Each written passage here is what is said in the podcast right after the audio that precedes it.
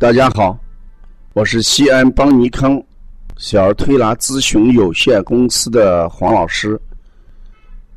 下面是黄老师讲临床的时间。今天我讲的是婴儿便秘的判定。这个案例是来源于西安邦尼康拯救呼吸全国。万里行雄讲第七站，八月二十七号郑州站有一参会的叫张新峰提到的一个案例。张新峰提到的案例是：男孩三个多月，七到八天拉一次，大便不干，舌质有时红，有时淡。呃，苔白，小便不黄，食欲正常，腹软，快拉的几天，哎，放屁臭。然后呢，他用的是呃健脾益气，呃补气的方法，调理效果不好，哎，怎么办？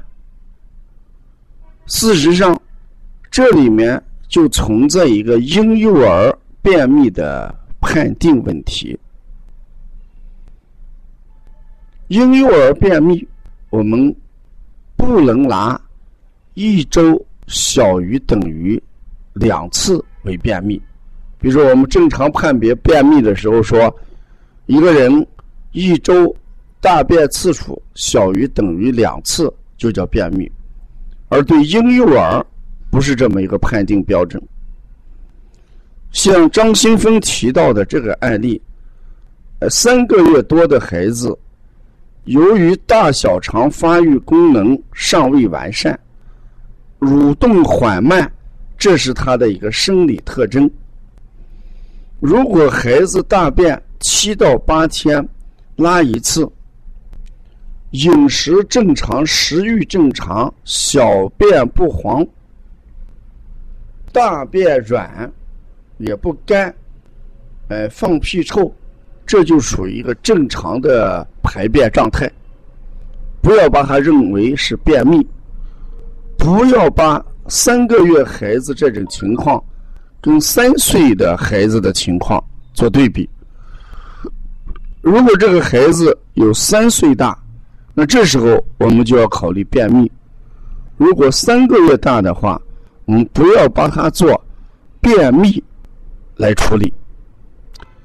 那如果我们按便秘来处理，你要调整到两呃一天或者两天拉一次，那这个你肯定做不到，因为它是个生理功能发育性的问题，它不是一个病理性的问题。所以我们一定要通过这个案例。先明确属于不属于便秘，所以张新峰这个孩子他不属于便秘，不要按便秘来判断效果好不好。